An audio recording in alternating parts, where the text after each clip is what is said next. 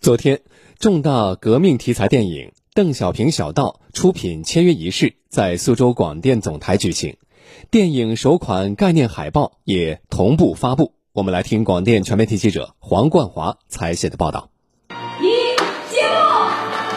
中国电影家协会分党组书记、驻会副主席张红，省委宣传部常务副部长、省电影局局长焦建俊。市委常委、宣传部部长金杰等与电影主创团队共同为概念海报揭幕。《邓小平小道》讲述了一九六九年邓小平被下放江西劳动期间的感人故事。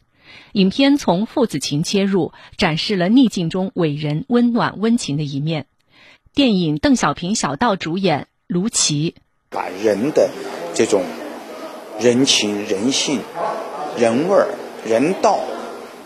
把它表现出来，那就是共产这地地道的共产党党人不忘初心，牢记这个使命，都体现出来了。电影《邓小平小道》导演雷宪和，我们这部影片可能要从这个角度来传达一个信息，来告诉人们，就是说，无论遇到多么艰苦的环境，多么难的道路，你都要坚持。本片剧本历时十五年反复打磨完成，目前已经完成前期拍摄。正在位于相城区的电影频道制作基地进行后期制作，将献礼中国共产党成立一百周年。作为中宣部二零一九年专资扶持电影之一，《邓小平小道》自申报立项以来，得到了江西、广东、江苏和四川四省的协力支持。仪式上，苏州广电传媒集团作为出品单位之一，正式与摄制组签约。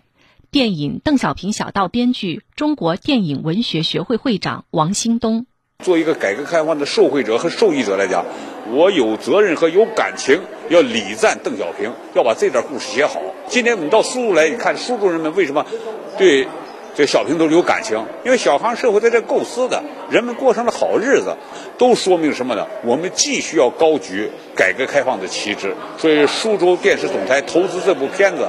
我说是对小平同志有情有义，也是对深化改革的坚定不移的表现。